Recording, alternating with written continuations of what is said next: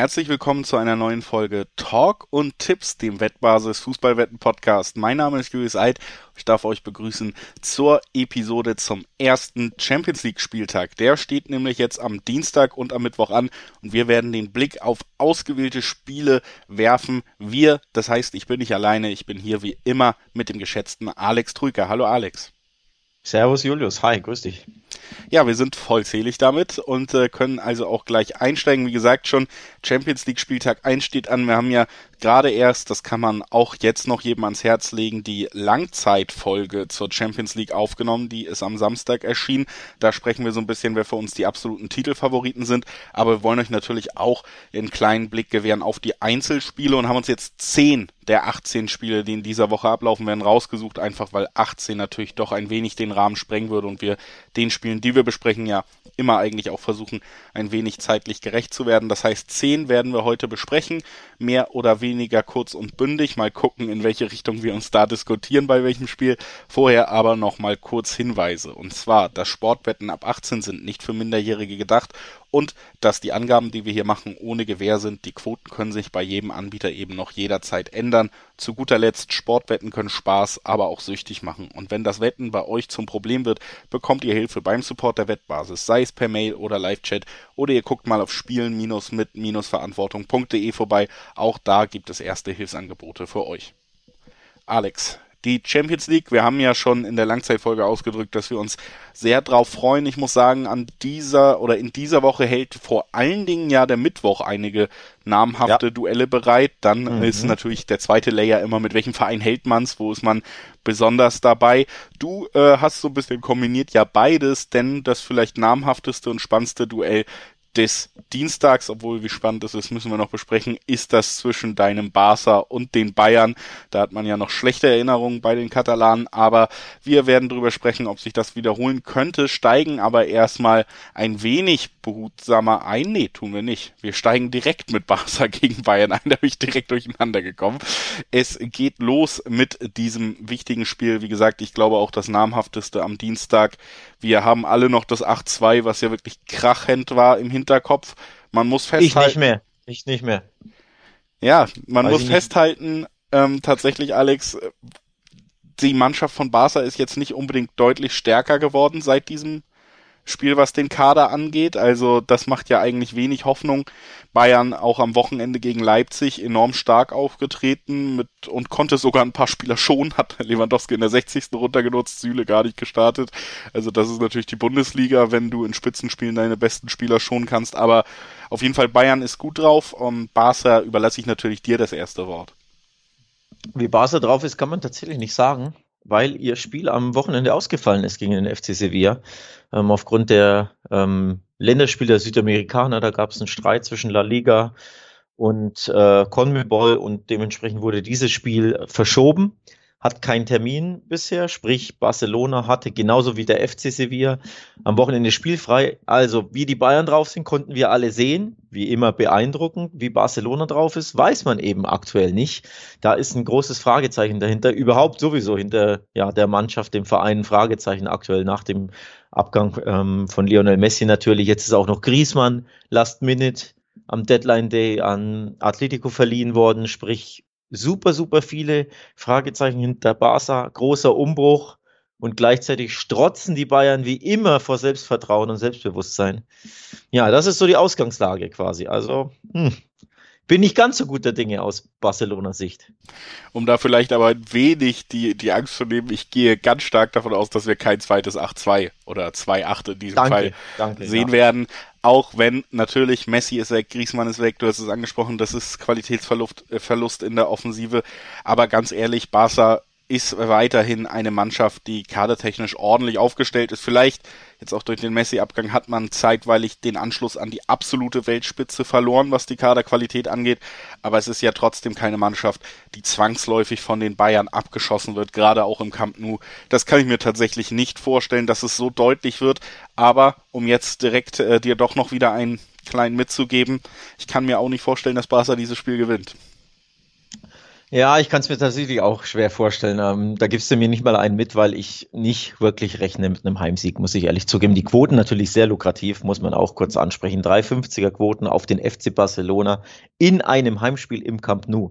Ist ja seit vielen, vielen Jahren eine absolute Festung. Natürlich ab und zu ne, klappt es nicht so. Dieses 2-8 war ja übrigens auch nicht zu Hause, sollte man erwähnen. Das war ja diese kuriose Corona- Lissabon Champions League, ähm, ne, dieses Knockout-Tournament mit einem Spiel auf neutralem Rasen. Im Camp Nou ist Barca trotzdem sehr, sehr schwer zu knacken und natürlich eine absolute Macht. Plus es gibt wieder Fans. Also das spricht schon ein bisschen für Barca. Nichtsdestotrotz, für mich sind sie nicht der Favorit auf den Sieg, für dich auch nicht und für die Wettanbieter auch nicht mit 350er Quoten. Das ist schon sehr, sehr interessantes Value. Ja, ich muss halt einfach sagen, dass ich auch die Quoten auf Bayern halt recht spannend finde. Ne? Wir, wir kratzen da an den Zweierquoten auf die Münchner, die wie gesagt gut drauf sind, die ich als Favorit sehe. Und das äh, macht es für mich schwer, was anderes dann zu tippen in diesem Spiel, als den Dreiweg mitzunehmen. Wie gesagt, ich glaube auch nicht, dass es so wahnsinnig deutlich sein wird, aber ich sehe ich sehe Bayern im, im gesamten mannschaftlichen, was, was die Spielart angeht, gefestigter. Sie haben ihre wichtigsten ja. Spieler im Moment fit, sie sind gut drauf. Ähm, Bayern ist auch gemacht für diese großen Spiele. Also ich, ich sehe da wenig Chancen, dass der Sieger jemand anders ist als der deutsche Rekordmeister und dann eben diese Quote noch in Kombi. Es fällt mir einfach schwer, da, da in eine andere Richtung zu gehen, als zu sagen, ich nehme diese Zweierquote auf Bayern mit. Ja, ähm, kann ich tatsächlich komplett nachvollziehen. Bayern sind eingespielter, haben Selbstbewusstsein. Barca weiß nicht, wo sie sind, wo sie stehen aktuell. Plus enorme Probleme im Angriff. Ansu Fati wird nicht spielen, ist noch, ähm, noch nicht hundertprozentig fit. Usman Dembele ist verletzt. Messi wurde abgegeben, Griezmann wurde abgegeben. Coutinho war neun Monate verletzt. Das wäre sein erstes Pflichtspiel, sollte er von Anfang an spielen. Du hast also vorne drin dann Neuzugang Luke de Jong. Da muss man fast schon davon ausgehen, dass er beginnt. Der einzige auf den man sich ja aus, so mit bisschen mit Barca-Brille freuen kann, ist Memphis de Jong, der, äh, sorry, Memphis Depay, der Neuzugang, der wahrscheinlich neben de Jong spielen wird, der richtig gut war jetzt in den ersten drei Spielen. Aber ansonsten, ja, ein sehr wackeliges Konstrukt mit vielen Fragezeichen. Von daher versteht das völlig, wer da sagt, boah, Zweierquote auf Bayern, das ist so gut, die Quote, die spiele ich an. Kann ich komplett nachvollziehen. Mich persönlich würde den Unentschieden auch nicht überraschen, weil ich nochmal diesen Faktor Camp Nou ein bisschen mit reinrechnen möchte. Denn ganz ehrlich, für die Bayern wäre ein Unentschieden absolut kein Ausrutscher oder kein schlechtes Ergebnis. Ein Remis am ersten Spieltag von sechs im Camp Nou zum Auftakt wäre ja nichts Schlechtes. Das ist ja eigentlich auch was Positives, wenn du eh sagst, am letzten Spieltag habe ich Barca zu Hause in der Allianz Arena. Da kann ich dann endgültig mit dem Sieg sowieso alles klar machen. Also ich tendiere ein bisschen dazu zu sagen, unentschieden kann ich mir vorstellen, aber ich bin schon auch da auf deiner Seite. Zweierquoten auf Bayern. Das kann man schon anspielen. Das kann man auf jeden Fall. Bin auf jeden Fall gespannt, ob wir uns auch so einig sind beim nächsten Spiel, denn wir sprechen über den zweiten deutschen Vertreter, wir sprechen über Lille gegen Wolfsburg. Und es war ja tatsächlich die Gruppe, in der Lille und Wolfsburg sind in unserer Langzeitvorschau wo wir uns so überhaupt nicht einig waren, wo äh, Wolfsburg landen wird. Du hast gesagt, sie kommen nicht mal weiter. Ich habe gesagt, für mich haben sie sogar Chancen auf den Gruppensieg. Also ja. da äh, waren da soll, wir. Da sollte man reinhören in unsere Vorschaufolge erst Samstag, die ja eh sowieso brandaktuell sind. Also wir haben extra zwei hintereinander aufgenommen. A, Vorschau auf die jeweiligen Gruppen, wo man in Ruhe die Gruppen durchgehen kann. Äh, ja, da sollte man das Streitgespräch nochmal anhören, denn dann gab es wirklich einen, einen Zwist bei Wolfsburg. Du ja. sagst, sie kommen weiter. Ich sag, mich würde es nicht wundern, wenn sie sogar letzter werden in der Gruppe. Das nur als kleiner Teaser. Also, liebe Hörer, hört euch diese Folge an. Da geht's heiß her und ich bleibe dabei, auch jetzt zwei Tage später in Lille beim äh, französischen Meister. Schweres Auswärtsspiel. Aber man muss natürlich sagen, Wolfsburg brutal gut in die Saison gestartet. Vier Siege aus vier Spielen in der Bundesliga, da ziehe ich meinen Hut. Vorher hätte ich so nicht gedacht vor der Saison. Auch wenn man natürlich sagen kann, am Wochenende in Fürth kannst du schon mal gewinnen kannst du schon mal. Also generell hatten sie jetzt noch nicht die ganz großen Gegner, bis auf Leipzig, wo sie es aber auch gut gemacht haben. Tatsächlich ja. muss ich einfach sagen, dass es wie so oft ist bei Wolfsburg, wenn sie Erfolg hatten, auch unter Glasner am Anfang, dass einfach die Defensivarbeit stimmt. Ne? Also diese Mannschaft ist einfach bereit, gegen den Ball zu arbeiten und ist tatsächlich nicht so darauf bedacht, jetzt wahnsinnige Fußballfeuerwerke abzufeuern. Wir haben ja am Wochenende auch in der Bundesliga gesehen, da gibt's Mannschaften, die deutlich höheren Wert auf attraktiven Offensivfußball legen, aber vielleicht weniger auf Defensivfußball und ähm, im Gegensatz dazu, und Wolfsburg steht eben mit diesem Ansatz im Moment auch noch an der Tabellenspitze nach vier Spielen, sind die wirklich, also es gibt wenig Mannschaften in den letzten Jahren, über die man immer wieder sagen konnte, und das ist jetzt auch wieder so, es macht, glaube ich, niemandem Spaß, gegen Wolfsburg zu spielen. Ne? Also das ist einfach eine Abgezocktheit in der Defensivarbeit, äh, dass die den Gegner schon zur Verzweiflung bringen kann. Und ich glaube, dass das gegen Lille ein ähnliches Muster sein wird, dass man da die Franzosen tatsächlich ganz gut vom eigenen Tor weghalten wird. Ich bin auch immer noch, ähm, ja gerade bei diesem Spiel, du hast es gesagt, der französische Meister, sehr spannende Entwicklungen auch genommen in den letzten Jahren, die dann ja eben zu diesem Meistertitel im letzten Jahr geführt hat. Ich bin da auch immer noch ein bisschen hin und her gerissen, inwieweit die Siegchancen jetzt für, für Wolfsburg gegeben sind.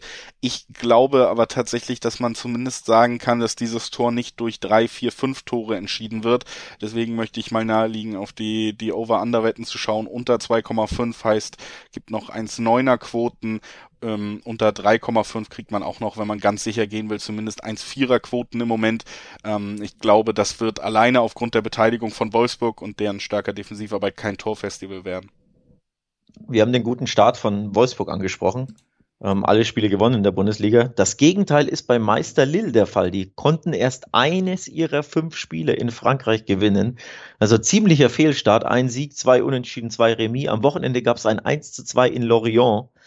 Also von daher ist vom Timing her diese Paarung nicht schlecht, denn normalerweise hättest du schon gesagt, Wolfsburg auswärts beim französischen Meister. Klar, schweres Spiel, aber Lille eben nicht gut drauf und die Wölfe richtig gut drauf. Von daher kann man ja mal gucken, für diejenigen, die an Wolfsburg glauben, also deine Wölfe sozusagen, Julius, ja, was ja. gibt's denn da? genau, was gibt's denn da für Quoten, wenn man auf, auf Wolfsburg blicken kann? Zwei Ziemlich, Siebener, äh, zwei Achter Quoten tatsächlich. Genau. Ähm, auch Ziemlich spannend. interessante Quoten. Auf jeden Fall und vor allen Dingen eben auch auf der anderen Seite bei Lille ähnlich, ne? Zwei Sechserquoten, ja. also die sind fast gleich auf und das ist eigentlich auch immer so ein Zeichen, wenn du hier den französischen Meister hast, der zu Hause spielt und trotzdem ist quotentechnisch äh, Wolfsburg gleich auf. Es gibt eigentlich den Heimvorteil, den man immer in solche Quoten noch mit einrechnet, dann, wie wir gesagt haben, der französische Meister. Das legt schon nahe, dass Wolfsburg eigentlich in besserer Form zumindest anreist. Und ähm, tatsächlich muss man auch sagen, sehr spannendes, junges Team. Aber was die Kaderqualität angeht, würde ich auch Wolfsburg nicht unter Lille ansiedeln. Ähm, ich glaube, das ist halt auch einfach dieser Vergleich. Top 6 Team in der Bundesliga, da gibt's PSG, was deutlich drüber steht, und sonst ist Frankreich da ja schon auch nicht so gut aufgestellt. Ne? Also ich ähm, sehe da auf jeden Fall auch Siegchancen. Dann sind die Quoten natürlich sehr, sehr interessant, aber es ist mir zu dicht beieinander, deswegen tendiere ich da zum knappen knappen Sieg und wenig Toren und äh, tu mir da den Gefallen, geh nicht in Dreiweg. Ist, glaube ich, mein erstes Remis an diesem Champions League Spieltag. Für mich ein typisches Remis-Spiel. Ich glaube, die Wolfsburger werden super happy mit einem Unentschieden. In Lille, Lille nicht gut drauf, Wolfsburg ist gut drauf. Also es ist so ein typisches 1-1 für mich. Ja, kann ich auch durchaus nachvollziehen. 1-1 würde ja auch noch die unter 2,5 mit abfrühstücken. Also sind Absolut. wir uns doch vielleicht äh, einiger bei diesem Spiel, als wir erwartet haben. Hast gesagt, es ist dein erstes Remis. Ich weiß ja, was für Spiele noch kommen in unserer Besprechung, also es wird sicherlich nicht das letzte, wird sicherlich nicht das letzte gewesen sein.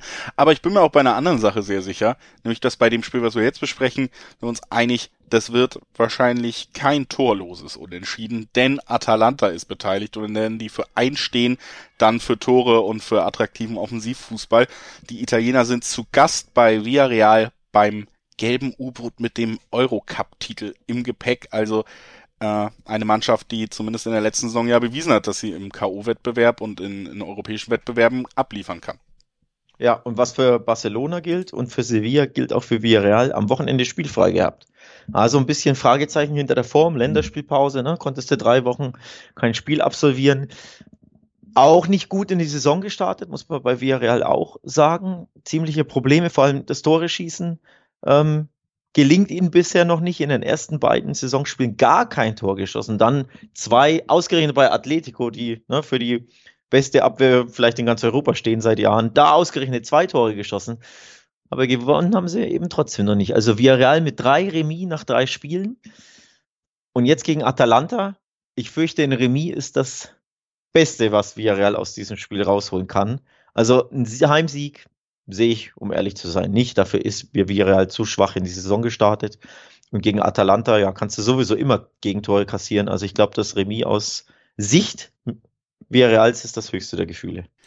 Ja, vor allen Dingen bei Atalanta, wir haben es auch in unserem letzten Champions League Podcast ja gesagt, muss man auch nochmal herausstellen, Atalanta ist ja nicht mehr dieses One-Hit-Wonder, ne? Also die qualifizieren sich jedes Jahr in der Serie A gegen große Namen immer wieder für die Champions League. Die haben eine tolle Entwicklung genommen und sind auch gefestigt. Die haben denselben Trainer, die haben eine klare Spielidee, die machen auch immer einen guten Job auf dem Transfermarkt. Jetzt Romero aus der Innenverteidigung abgegeben für 50 Millionen, dafür Demiral von Juve erstmal umsonst geliehen, solche Sachen, also kein Downgrade, aber 50 Millionen plus gemacht nochmal nebenbei. Das ist schon sehr gut, was in Atalanta da gemacht wird. Und ich bin da völlig bei dir, was den Ausgang des Spiels angeht und deswegen finde ich es tatsächlich auch sehr interessant, dass die Quoten auf Atalanta so hoch sind. Ne? Zwei Siebener, zwei Achter Quoten im im Dreiweg auf den Sieg der Italiener, die wir beide eher favorisieren als den Hausherrn, der nur zwei Fünferquoten hat. Das finde ich schon sehr hoch und alleine deshalb natürlich auch irgendwie sehr spannend. Ich glaube, das liegt auch daran, dass Atalanta am Wochenende verloren hat. Ähm, zu Hause gab es eine, gab's eine Pleite gegen Florenz. Sind ähnlich wie Lille auch ziemlich schleppend in die Saison gestartet bisher. Atalanta, also tun sich enorm schwer, überraschend. Gut, erst drei Spiele, also die, ne, die in Italien haben sie ja alle ein, ein Spiel weniger, aber eine Niederlage, ein Remis und ein Sieg aus drei Spielen ist jetzt auch nicht der super Saisonstart. Das begründet, glaube ich, schon stark die, ähm, die Quoten. Also hätte Atalanta alle drei Spiele gewonnen, wären sie wahrscheinlich als Favorit von den Quoten her bei den Buchmachern ins Spiel. Unterm Strich super eng, eines dieser typischen Münzwurfspiele, aber Villarreal-Sieg aufgrund des schwachen Saisonstarts fällt mir einfach ein bisschen schwer zu prognostizieren. Ist tatsächlich sogar irgendwo mein zweites Remis-Spiel schon. Zwei in, zwei aus drei tippe ich unentschieden, glaube ich. Es, bin mal gespannt, ob es so weitergeht. Ja, ich glaube, es wird so weitergehen. Ich äh, mache hier noch mal zumindest den Sack dazu, um, um festzuhalten, dass wenn wir den Heimsieg via Real, du sagst, der ist nicht möglich, wäre ja äh, X2 eine Möglichkeit, das wären die anderen beiden Spielausgänge, da gibt's bis zu 1,6er Quoten noch. Ne? Also das ist tatsächlich sogar äh, noch halbwegs anspielbar, was die Quotenhöhe angeht. Deswegen, ja, das kann man vielleicht nahelegen und deckt eben zwei von drei ja. Ausgängen. Also Tore, ab. Tore sollte man, kann man schon erwarten, auch wenn Villarreal bisher sich schwer tut, aber Atalanta steht einfach für Tore. Von daher finde ich den Tipp Remis mit Toren zu vierer Quoten interessant, dass man sagt, Remis, okay, aber kein 0-0, verbessert ein bisschen die Quoten, könnte man ja mal ins Auge fassen. Ja, da bin ich auf jeden Fall bei dir und äh, jetzt äh, kommen wir zu deinem nächsten Remis-Tipp. Wir blicken auf das Spiel zwischen Malmö und Juventus. Alex, warum wird das ein Unentschieden? Warum nimmst du das eigentlich vorweg? Wir hatten das tatsächlich. Ja, das spoilerst du ein bisschen. Ich ja. wollte es hinauszögern. Ja, ich tippe hier eine Überraschung. Juventus Turin wird in Malmö nicht gewinnen. Das ist einfach mal ein, ein, riskanterer Tipp. Die anderen Tipps sind ja ganz ehrlich, ist ja nicht riskant. Bei Lille, Wolfsburg und Villarreal, Atalanta, das ist ja kein besonderer Tipp. Da tippen mehr, weiß ich nicht, fünf von zehn Leuten unentschieden wahrscheinlich. Aber bei Malmö gegen Juve ist es, glaube ich, schon was Besonderes. Ähm, oder nicht alltäglich. 460er Quoten aufs Remis und Juve ganz klar der Favorit, 1,50er Quoten nur auf Juve. Also da ist es, würde ich schon sagen, ein bisschen riskanter aufs Remis zu gehen, aber ich sage, Juventus Turin gewinnt nicht. Ja, da äh, springe ich mal in die, die Rolle des Advokaten des ich bitte darum. und sage, das wird Juventus schon gewinnen tatsächlich. Ähm, ich äh, weiß, die letzten Jahre waren schwer ähm, für Juventus und äh, man muss sagen, schon auch ähnlich wie auch Barca und so, dieser Name ist größer als das, was im Moment da ist. Ne? Also das ja. gilt für einige europäische Spitzenclubs. Es ist ja immer wieder mal passiert, dass, dass es Phasen gibt, wo dann eben das nicht so gut läuft und Juve zählt für mich auch dazu. Man hat auf dem Transfermarkt nicht alles richtig gemacht. Der, der ganz große ja die ganz große Strahlkraft mit Ronaldo natürlich jetzt auch weggewechselt wieder und auch die letzte Saison unter Pirlo hat nicht so nicht so geklappt, wie man wollte. Man hat eigentlich gesagt, man will trotzdem langfristig was mit ihm aufbauen. Dann war es so enttäuschend, dass man ihn doch hat entlassen, weil das überhaupt nicht ineinander greifen wollte. Vorher mit Sari schon äh, vielleicht nicht den den richtigen Fit gehabt, obwohl ich ihn als Trainer eigentlich sehr gerne mag. Also da hat viel nicht geklappt in den letzten Jahren, aber die Qualität im Kader ist ja dennoch deutlich höher als bei Malmö und mein Punkt, warum es jetzt aufwärts geht und man eben solche Spiele gegen Malmö auch wieder gewinnt, ist dann auch Max Allegri, den ich immer noch für einen sehr guten mhm, Trainer halte und mhm, der mhm. auch einfach im Gegensatz zu den letzten Experimenten an der Seitenlinie, du hattest mit Sari so einen sehr dogmatischen Trainer, der für eine Spielart stand, die nicht zum Kader gepasst hat. Und dann hattest du Pirlo, der vorher ich glaube, zwei Monate vorher angefangen hat, eine Jugendmannschaft bei Juve zu trainieren und dann befördert wurde in seine erste Station im Profifußball. Und jetzt bist du ja einfach dahin zurückgegangen, dass du einen absoluten Fachmann geholt hast, der seinen Job versteht, der für Kontinuität und Seriosität steht. Und ich glaube, wenn du damit, mit diesen Grundtugenden rangehst, dann wirst du in Malmö als Juventus auch in dieser Kaderstärke doch bezwingen können. Deswegen mein Tipp hier entgegen deinem Ich sag, Juventus gewinnt das. Preisfrage, die daran anschließt an deine Argumentation. Auf welchem Rang steht Juventus Turin in der Serie A aktuell? Weißt du das aus dem Stegreif? Natürlich weiß Oder ich das aus dem Stegreif, Alex. Weißt du nicht? Tipp denn, doch mal. Was ist Tipp das denn für eine Frage? Natürlich weiß ich das. Also da muss man mhm. sagen, das ist doch logisch, dass Juventus Turin im Moment auf Platz 16 der Tabelle steht. Natürlich, so. Und da haben wir es nämlich.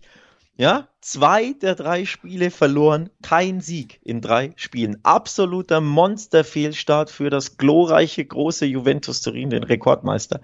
Und das ist der Grund, warum ich eben nicht auf den Auswärtssieg tippe, so wie du. Weil Juventus einfach in der Krise steckt. In der Saison-Anfangskrise. Natürlich erst drei Spiele, klar. Aber absoluter Fehlstart. In Malmö ist es richtig unbequem. Die können Gas geben, die können rennen, die Schweden kämpfen, beißen, sind mega, mega unbequem zu bespielen, vor allem zu Hause. Und das wird Juventus am eigenen Leib spüren und deswegen unentschieden das höchste der Gefühle für deine Nerazzurri. Dann werden wir das hier mal notieren als den Streitpunkt dieser Folge, über den wir uns dann Nerazzurri austauschen können. Ist Inter. Übrigens, Nerazzurri ist falsch, da muss ich mich entschuldigen. Nerazzurri ist Inter. Ich habe ja. hier na, die, Be die Begriffe durcheinander gemacht. Für die, deine alte Dame wollte ich natürlich sagen, die die auch, die haben aber auch so einen Spitznamen, äh, Blanco, nee. Bianco Neri, ja, Bianco ja, ich habe es ja. nur, nur durcheinander gebracht. Nee, aber ich wollte sagen, die für die alte Dame, die ein bisschen wie eine, sehr stark wie eine alte Dame aktuell auftritt. Ja. Und das wirst du, Julius, auch am Dienstag dann sehen in Malmö. Aber im Gegensatz zu dir respektiere ich alte Damen. Mhm. Und deswegen okay. tippe ich hier nicht gegen Juventus. So, wir äh, wechseln schon den Spiel oder den Spieltag, ja, zumindest den Wochentag. Das ist ja derselbe Spieltag. Wie gesagt, äh, Mittwoch doch nochmal deutlich mehr los. Man, los. man hat es jetzt auch gemerkt. Lille, Wolfsburg, Malmö, Juventus, Villarreal, Atalanta. Neben Barca, Bayern, vielleicht äh, alles nicht die größten Namen. Davon haben wir jetzt am Mittwoch ein paar mehr, haben aber auch noch andere Spiele reingenommen. Unter anderem natürlich logischerweise einfach auch beide Spiele an diesem Tag mit deutscher Beteiligung. Und das erste, das, das nehmen wir direkt noch in diesen Block mit rein. Das ist einfach beschickt. Das Istanbul gegen Dortmund heißt erstes Spiel der Dortmunder nach dem sehr, sehr ansehnlichen Spiel gegen Leverkusen, was man ja auch so exakt so vorhergesagt hat, unter anderem in Talk und Tipps, dem Wettbasis Fußballwetten Podcast hat ein gewisser Julius Eid sogar dieses ähm, Ergebnis vorhergesagt. Und Dortmund hat wirklich spektakulär gespielt gegen Leverkusen, muss man sagen. Jetzt geht's gegen Besiktas die naturgemäß nicht Favorit sind, aber es wird natürlich wieder so ein wahnsinnig hitziges, emotionales Auswärtsspiel, wo Dortmund sich nicht immer leicht tut.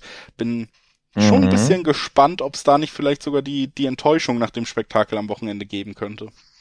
Also Dortmund-Spiele aktuell, die muss man schauen. Ob man BVB-Fan ist oder nicht, wer Fußball mag, muss Dortmund-Spiele schauen, weil einfach, da geht's ab. Also 2-2, 3-3, 2-3, 3-4, alles möglich.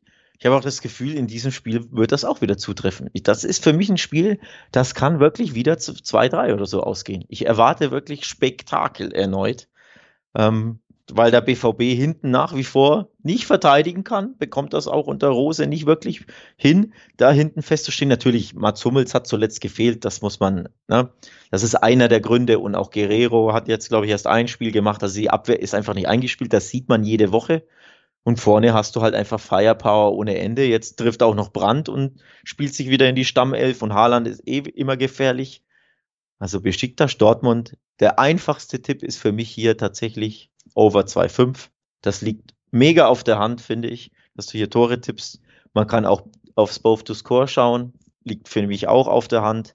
Und ansonsten wird es, glaube ich, turbulent zugehen erneut. Ja, auf jeden Fall, weil auch so unruhige Spiele eben einfach, ja, Dortmund defensiv noch weniger liegen, weil die Defensive, du hast es gesagt, eh noch nicht stabil ist, ne? Auch unter Rose nicht. Äh, der geschätzte Kollege Tobias Escher hat in seinem Blog zu, am Wochenende dann nach dem Leverkusen-Spiel tatsächlich auch geschrieben und so wirkt es ja mittlerweile tatsächlich, dass defensive Absicherung nicht mehr ganz oben auf der Prioritätenliste steht, wenn du vorne diese Firepower hast mit, mit diesen ganzen offensiven Talenten. Tatsächlich scheint sich Dortmund da im Moment auch so ein bisschen einfach zu sagen, ja, wir haben eh immer wieder verletzten Probleme in der Defensive. Es klappt mit den Abläufen nicht so, wie wir es sollen. Wir müssen halt wirklich ein Tor mehr schießen. Das ist die Marschroute und das öffnet den Gegnern natürlich Tür und Tor. Und bei Besiktas muss man wirklich sagen, dass die tatsächlich auch auf ja eigentlich das Kernelement, mit dem sie auch den Meistertitel im letzten Jahr dann erringen konnten, ist eigentlich enorm schnelles Umschalten über beide Flügelspieler. Und das wird Dortmund nicht unbedingt liegen. Ne? Also wir haben dann einen Rafael Guerrero links, der natürlich ein fantastischer Fußballer ist, aber der sich gerade defensiv jetzt auch am Wochenende wieder einige Fahrlässigkeiten erlaubt hat.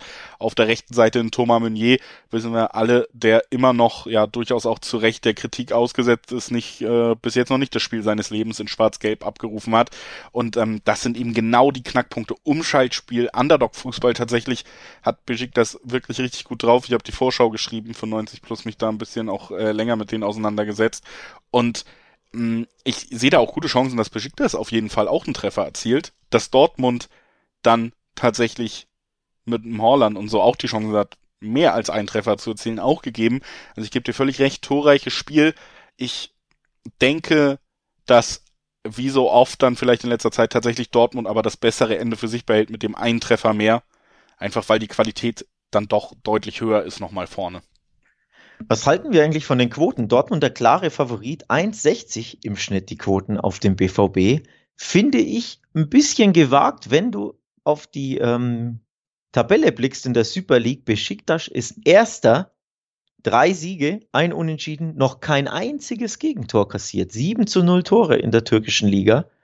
Und beim Tabellenführer der Türkei hat dieser zumindest hinten sehr wackelige BVB, der ja auch schon in Freiburg verloren hat, eine 1,60er Quote in einem Auswärtsspiel.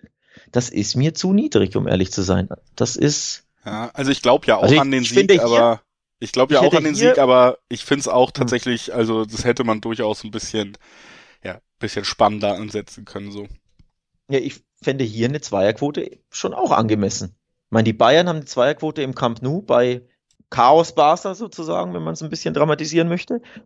Und der BVB, der sich vor allem auswärts enorm schwer tut, auch in Leverkusen hätten sie auch easy verlieren können. Also dieser Elfmeter hinten raus, ne, sei mal dahingestellt, ob das unbedingt einer war. Also haben enorme Probleme, spielen beim Tabellenführer, der ungeschlagen ist, der noch kein Gegentor kassiert hat und haben eine 1,60er Quote.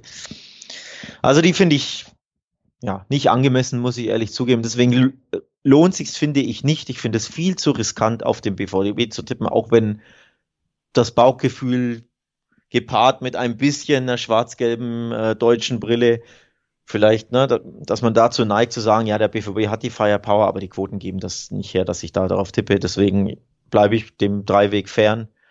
Und wie gesagt, beide treffen, over 2,5, das sind so eher meine. Die Quoten sind natürlich da ähnlich, aber es ist weniger riskant, finde ich. Ja, gehe ich auf jeden Fall mit. Äh, ich glaube aber auch, Strich drunter, was du zumindest gesagt hast, mit man muss BVB-Spiele im Moment gucken, wenn man es kann. Das gilt tatsächlich auch für dieses Spiel wieder. Ich glaube, das wird äh, emotional und ansehnlich werden. Also kann ich mir ja, sehr gut absolut. vorstellen. Ist absolut. vor allen Dingen auch eins der frühen Spiele, also das heißt, äh, überschneidet sich jetzt auch nicht mit den anderen großen Namen, über die wir gleich sprechen. Deswegen, wenn man da Mittwochabend nichts vorhat, glaube ich, macht man da ja im, im ersten, in der ersten Runde 1845 nicht viel verkehrt, wenn man sich dieses Spiel anschaut. Und äh, man macht natürlich überhaupt nichts verkehrt, wenn man auf wettbasis.com schaut, denn da gibt es äh, ja alle Spielvorschauen auf die Champions League, tatsächlich eben auch auf die Spiele, die wir jetzt hier mal außen vor gelassen haben. Zum Beispiel eben auch der Champions League-Sieger, der amtierende Chelsea, muss gegen Zenit ran. Da ist die Vorschau in schriftlicher Form schon online. Heißt, wir haben uns dagegen entschieden, das Spiel hier zu besprechen, aber die Wettbasis bespricht es für euch natürlich trotzdem ausführlich in Schriftform vor. Und das gilt für alle Spiele. Also wenn ihr da irgendwie schriftlich euch nochmal auf den Stand bringen wollt, generell auf dem Laufenden sein wollt, nicht nur was Fußball angeht, sondern was eigentlich jede Sportart der Welt angeht, um da gut vorbereitet vorbereitet, eben auch wetten zu können, dann können wir euch nur ans Herz legen, auch nochmal auf der Wettbasis vorbeizuschauen. Wir schauen aber jetzt erstmal Atletico gegen Porto, Alex. Also die nächsten Spanier, das heißt, prädestiniert du ja unser Experte für solche Aufeinandertreffen. Und äh, jetzt bin ich mal gespannt, ob du hier den Spaniern auch den Sieg zutraust. Bist du da echt gespannt? Ich glaube, das, das wundert dich jetzt nicht, dass ich ihnen natürlich den Sieg zutraue. Es ist nach wie vor Atletico zu Hause im Wander gegen in Anführungszeichen nur eine Mannschaft aus Portugal, ist ja auch nicht mal der Meister, der amtierende ist ja Sporting, der Gegner der, der Dortmunder, zumindest in der Gruppe, ähm, also in der Gruppe C.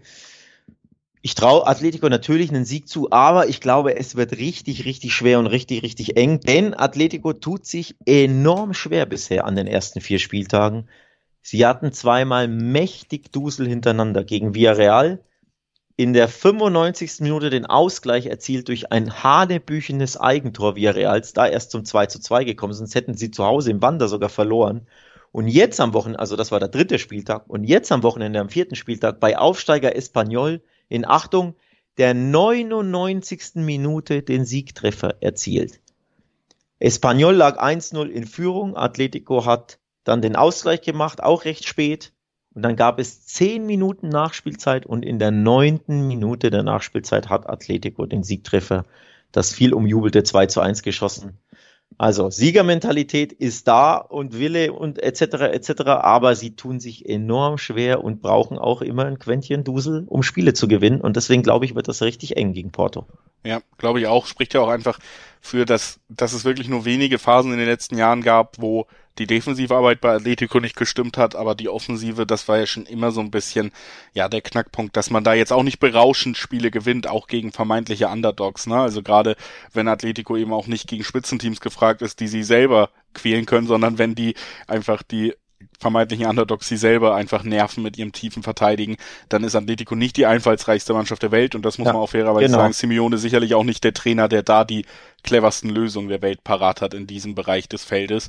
Ich sag jetzt mal, was, es ist riskant, aber ich könnte es mir tatsächlich vorstellen, unter 1,5 Tore bringt eine 3-10er-Quote. Das heißt, höchstens ein Tor fällt in diesem Spiel. Und das halte ich für nicht ausgeschlossen. Natürlich ist ein bisschen aus dem Fenster lehnen. Natürlich kann man einfach unter 2,5 sagen. Das ist deutlich wahrscheinlicher. Und da haben wir dann immer noch 1,7er Quoten. Aber ich möchte wirklich mal sagen, ein Tor entscheidet dieses Spiel. Oder wir sehen für Atletico ein etwas enttäuschendes 0-0 sogar, weil Porto irgendwie dicht hält. Das kann ich mir beides vorstellen. Beides würde diese 3-10er Quote für unter 1,5 äh, bringen. Also das finde ich äh, spannend. Heute mal mein, mein riskanterer Tipp. Finde find ich spannend, denn 1-0 ist ja das Lieblingsergebnis fast schon von Cholo Simeone. Der würde das sofort unterschreiben, wenn du es ihm jetzt anbietest. Ähm, es ist sehr wahrscheinlich, dass sie im Wander grundsätzlich jede Woche 1-0 gewinnen. Das ist ihr Lieblingsergebnis einfach. Von daher, ähm, ja, ein interessanter Tipp.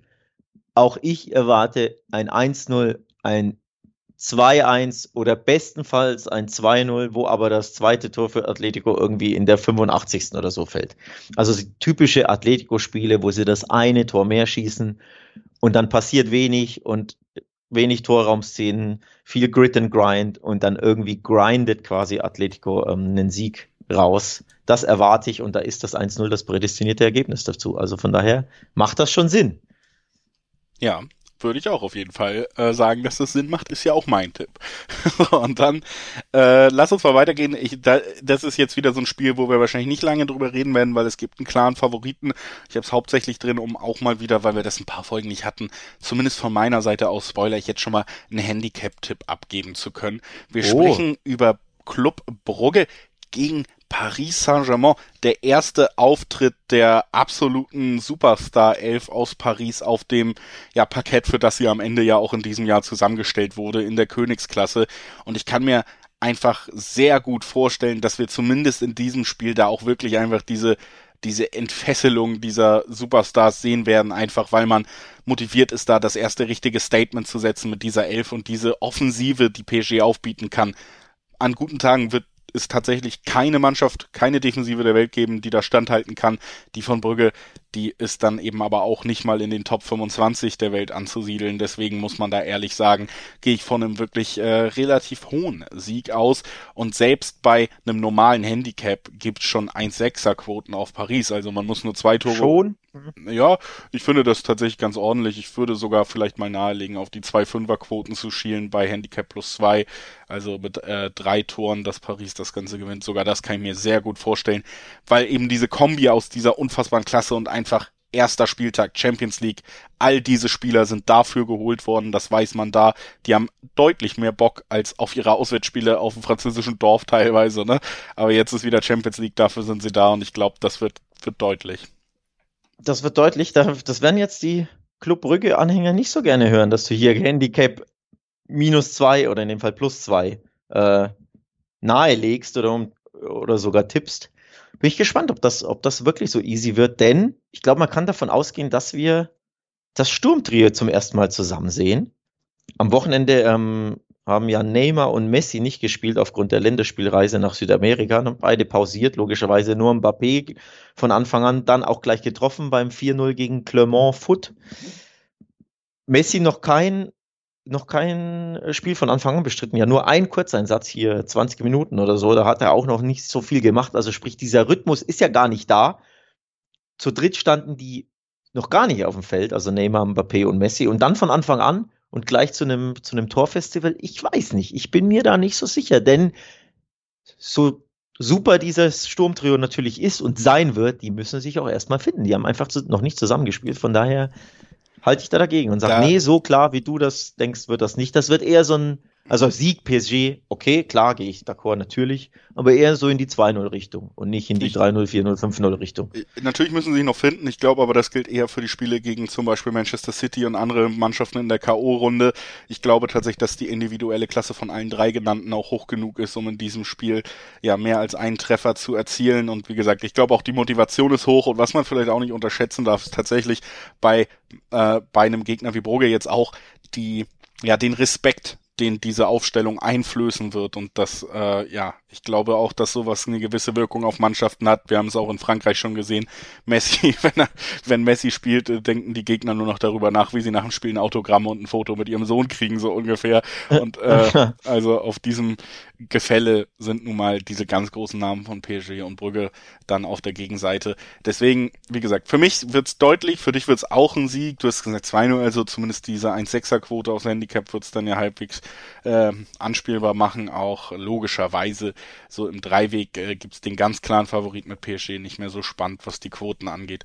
Aber ja, ich glaube, wer ich glaube, ich werde äh, Mittwochabend sowieso Konferenz dann schauen und ich glaube, wir werden mehrmals dahin schalten und dann werde ich mich auch freuen, ein paar, paar Kunststücke zu sehen. Also ich, äh, ich bin positiv gestimmt, dass das ganz schön wird. Also du, du freust dich also über PSG-Tore. Ich wusste, Wolfsburg liegt dir am Herzen scheinbar, haben wir gelernt in den letzten zwei Folgen. Jetzt über PSG-Tore freust du dich künftig. Schön, Julius. Welchen Vereinen du, welchen sympathischen Grund sympathischen, soliden, gut geführten Traditionsclubs du die Daumen für. Ich äh, halte die Flagge der Arbeiterklasse hoch im Fußball. Das ist ja. mir wichtig.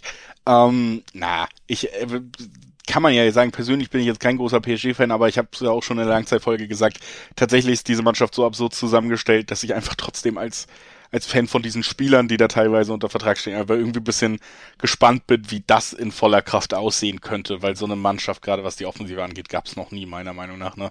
Also, äh, wenn ich. Wäre ein bisschen in interessantere, sorry dass, sorry, dass ich dich unterbreche, wer ein bisschen interessantere Quoten und auch Tipps sucht, hier Handicap ist recht offensichtlich und ist auch nicht so gut datiert mit was, 1,60 im Schnitt, glaube ich. Ich finde es interessant zu tippen, trifft Brügge ja oder nein?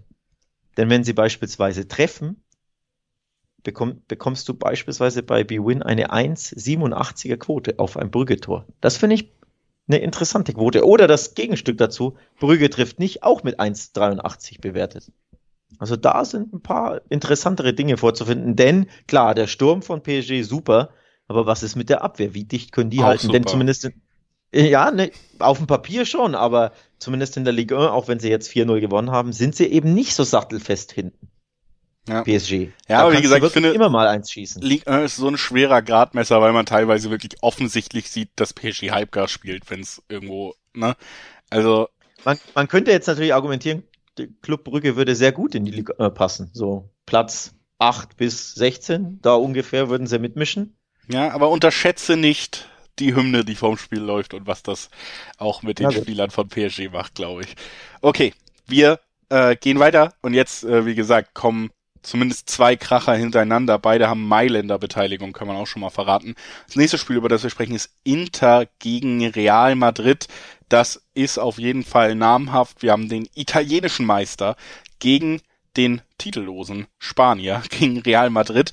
Aber ja, ich würde sagen, gerade auch in diesem Sommer hat Real die positivere Entwicklung genommen als Inter, muss man auf jeden Fall festhalten. Inter natürlich mit dem Abgang von Conte, mit dem Abgang von Lukaku, mit dem Abgang von Hakimi auf jeden Fall geschwächt worden, während äh, Real ja meiner Meinung nach mittlerweile dann was Kader angeht, sowieso nochmal deutlich wieder über den Italienern anzusiedeln ist, weil sie eben diese Schwächung hinnehmen mussten. Ja, das erste richtige, richtige, richtige Spitzenspiel, würde ich fast ähm, sagen wo sich Mannschaften, aktuelle Formkurve wohlgemerkt, ziemlich auf Augenhöhe treffen. Real Madrid drei Siege aus vier Spielen und ein Unentschieden in, in La Liga. Auch Inter ist noch ungeschlagen, auch wenn sie natürlich im Sommer Lukaku verloren haben, Hakimi verloren haben und den Trainer Antonio Conte, den Meistercoach, verloren haben. Trotzdem gut in die Saison gestartet, zwei Siege, ein Unentschieden. Jetzt gab es das erste Remis am Wochenende, okay. Aber ne, alles andere als schlecht drauf. Dazu zu Hause im Giuseppe Meazza. Das ist so ein Spiel, auf das freue ich mich auch. Also da treffen sich, finde ich, zwei Mannschaften schon ungefähr auf Augenhöhe, wo du sagst, boah, schwer zu sagen, wer da der Favorit ist, wie geht's aus? Auch die Quoten zeigen das deutlich auf. 2,44 im Schnitt auf Inter, Remis mit äh, 3,50 und dann 2,90 sogar auf Real Madrid und das finde ich interessant. Ja, daran kann man fast nicht vorbeigehen irgendwie, ne? Weil ja, schon irgendwie ich muss auch ehrlich sagen, also ja, Inter ist auch gut gestartet, aber ich sehe, für mich ist Real tatsächlich stärker besetzt. Für mich ist Real ja auch einfach eine absolute Champions League Mannschaft. Also auch sowas, diese, diese weichen Faktoren sind natürlich irgendwie schwer festzumachen, aber das ist ja gerade bei Real gibt's glaube ich wenig Diskussion, dass diese Mannschaft auf äh, in der Königsklasse eigentlich immer ihre besten Leistungen gezeigt hat, während sie vielleicht in der Liga eher mal schleifen lässt. Und ich, ja, ich sehe sie da absolut in der Lage, dieses Spiel auch auswärts zu gewinnen und das bei dieser Quote, das macht's, ja, ich habe es heute schon mal gesagt, das macht's irgendwie schwer für mich daran einfach vorbeizugehen. Ich finde die Quote tatsächlich zu interessant auf Real Madrid, um hier hier groß was anderes zu machen. Das ist genau die Sache, ne? Diese 92 sind dermaßen lukrativ, auch wenn man natürlich jetzt so vom Bauchgefühl sagen könnte, ja, das klingt dann mal wieder nach Unentschieden, aber das Value auf den Realtipp ist, ist enorm. Die Höchstquote ist sogar 3-0. Unibet hat eine 3-0 zum Beispiel. Also eine Dreierquote auf einen Real Madrid-Sieg bekommst du so häufig schon mal nicht. Plus, bedenke, letztes Jahr gab es dieses Duell auch und da hat Real beide Spiele gewonnen. So.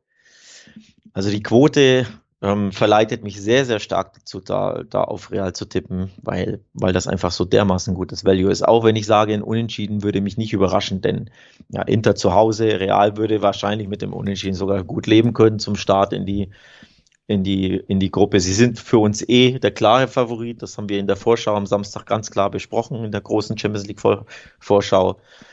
Ich glaube, fünf Spiele kannst du gewinnen in der Gruppe und dann ist das das Spiel, vielleicht eins davon, ne? Ja, glaube ich auch. Und äh, das würde sich natürlich lohnen. Also das muss man dazu natürlich auch einfach sagen. Wie das andere Experten von der Wettbasis sehen, könnt ihr übrigens auch auf YouTube und in Videoform nachempfinden äh, und nachschauen. Beidfüßig das Format das Videoformat von der Wettbasis geht weiter und beschäftigt sich auch in der aktuellen Folge mit dem ersten Spieltag der Champions League.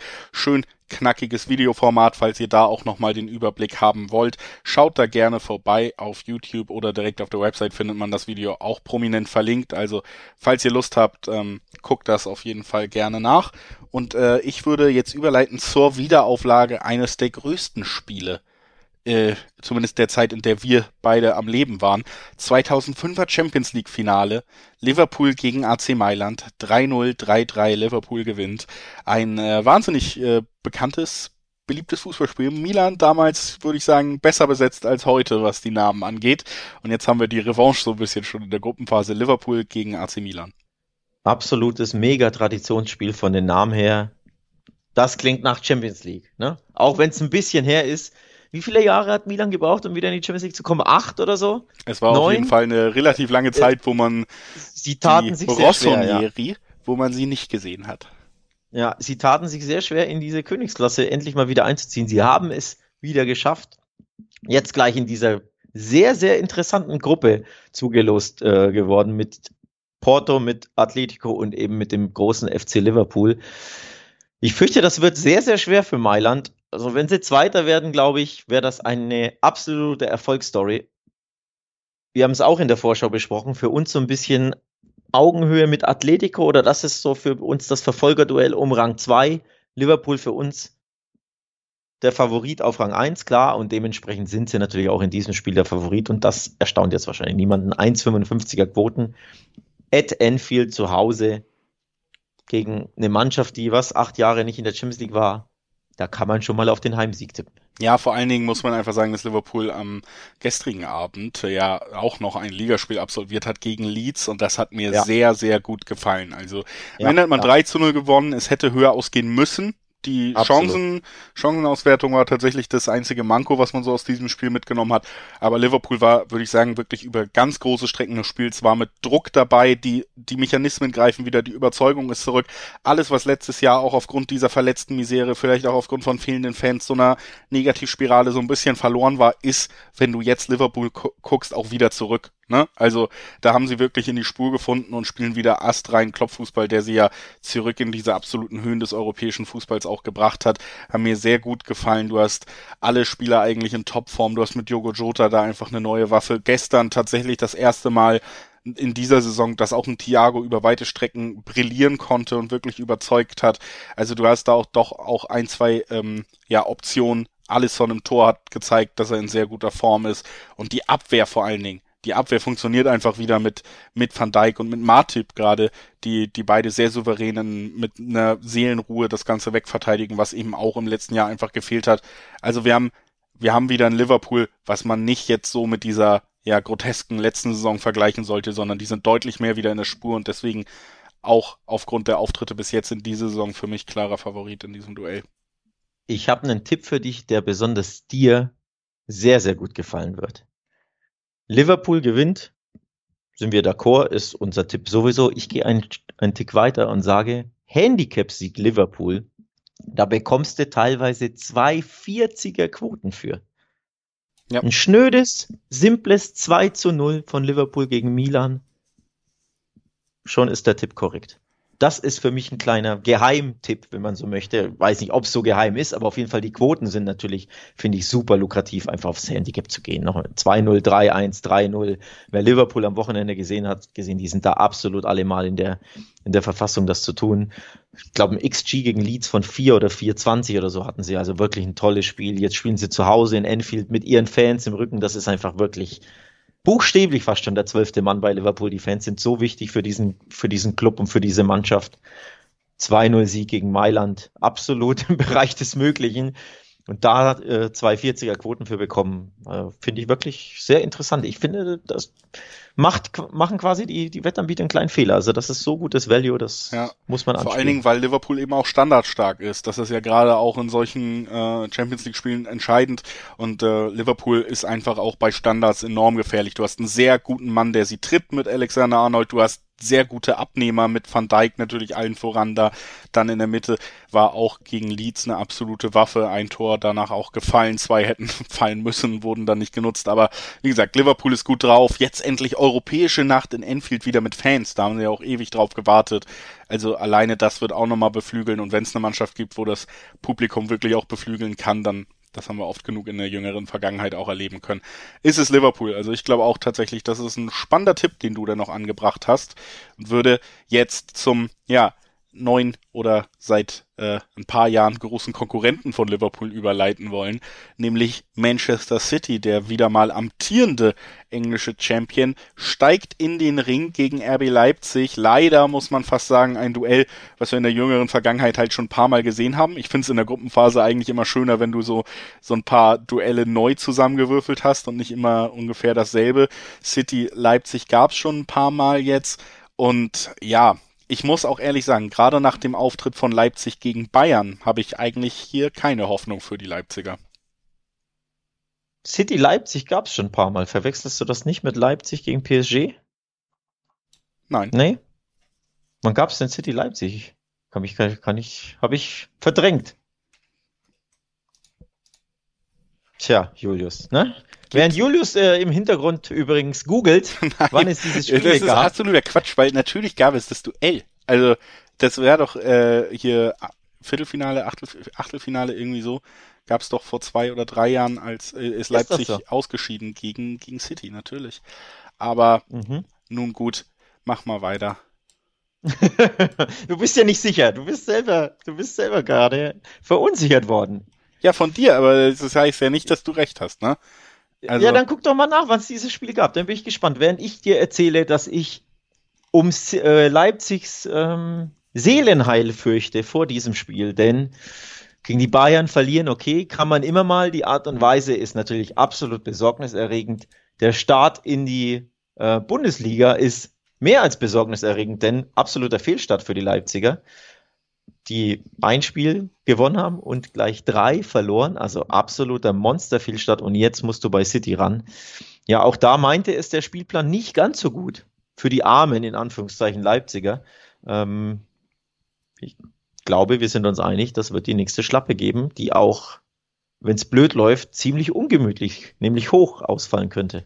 Ja, also man hat es eben auch gegen Bayern gesehen, dass, dass dieses Team dann bei bei allem, was man da zusammengekauft hat und so eben nicht. Ja, es gab übrigens das Spiel noch nicht gegeneinander. So und äh, so. jetzt, ich habe äh, City Gladbach äh, mehrfach gab's und äh, da habe ich ein bisschen was durcheinander gebracht. Auf jeden Fall ähm, ist es einfach so, dass die Leipziger tatsächlich, das hat man auch wieder gegen die Münchner gesehen, eben trotz allen Investitionen und so jetzt nicht auf dem allerhöchsten Niveau einfach agieren können. Also es ist immer noch ein Sprung zu diesen absoluten Spitzenmannschaften und jetzt gerade nochmal mit dem Trainerwechsel und egal wie gerne sie es kleinreden wollen und wie, wie schön es vielleicht auch wäre, wenn es nicht so wäre, auch diese Abgänge, die man eben kassiert hat jetzt im Sommer gerade Richtung München, nämlich der Trainer, der Abwehrchef mit Upamecano und der Kapitän mit Sabitzer, das reißt einfach auch an der Struktur in der Mannschaft. Das musst du neu finden, das musst du neu aufbauen ja. und ähm, auch ein Ilex Moriba oder so, der dann da von Barca geholt wurde. Natürlich große Talente, aber das sind keine Soforthelfer, wenn es an diese Struktur geht, wenn es an die, die Ausstrahlung und die Führungskräfte geht. Und das ist eben das, was Leipzig auch noch fehlt zum Zeitpunkt, gerade zu diesem jetzigen Zeitpunkt. City hingegen, ja, was soll man zu City groß sagen? Die gewinnen jedes Spiel und das äh, ja jetzt mal wieder aus Versehen, würde ich sagen, knapp, aber verdient gegen Leicester. Davor gab es zwei 5-0-Siege hintereinander, unter anderem gegen Arsenal und äh, gegen Arsenal jetzt deutlich höher ausgehen können noch. Wenn die Lust haben, Fußball zu spielen, dann wird Leipzig da selten Fuß zwischenkriegen und dann wird's auf jeden Fall auch wieder ein deutlicher Sieg für City werden. Ja, die Formkurve von, äh, oder die Form generell von Leipzig ist halt das Besorgniserregende, ähm, was mich daran denken lässt oder darauf gucken lässt, wie die Handicap-Quoten sind, um ehrlich zu sein. Die diesmal aber natürlich nicht ganz so lukrativ sind, wie, wie gerade eben bei Liverpool. Also es gibt nur so eine 1,80 ähm, für den Handicap-Tipp auf City. Der ist eben ja nicht ganz so mit Super Value, wie, wie ich finde, bei Liverpool ähm, belegt, aber absolut kann man diesen Tipp ins Auge fassen, denn der normale Heimsieg-Tipp mit 1,30, der ist einfach nicht lukrativ. Also das lohnt sich eigentlich nicht wirklich. Klar, man kann ne, seinen Schein ein bisschen pimpen damit ähm, in der Kombi, aber es ist nicht lukrativ. 1,30er-Quoten mag ich persönlich gar nicht, deswegen blicke ich da eher aufs Handicap. Denn ganz ehrlich, die Abwehr von Leipzig in besorgniserregenden Zustand gegen die Bayern und wie du schon gesagt hast, City zu Hause, wenn die Bock haben, wenn die im Rausch sind, da kannst du ja auch als Leipzig mal zehn Minuten den Ball gar nicht sehen. Und wenn du da früh 1-0 äh, hinten liegst, musst du ja ein bisschen was machen, ein bisschen aufmachen sowieso. Und wenn City dann Bock und Platz hat, kann es wirklich unbe unbequem werden. Von daher ja, Leib, äh, Handicap-Tipp finde ich interessant, auch wenn die Quoten darauf nicht ganz so lukrativ sind. Ja unterschreibe ich äh, und äh, würde sagen, damit machen wir diesen ersten Spieltag zu. Wie gesagt, nochmal der Hinweis, auch die Spiele, die wir ja heute nicht besprochen haben, findet ihr zumindest in schriftlicher Form auf wettbasis.com, wenn ihr euch da noch weiter informieren wollt.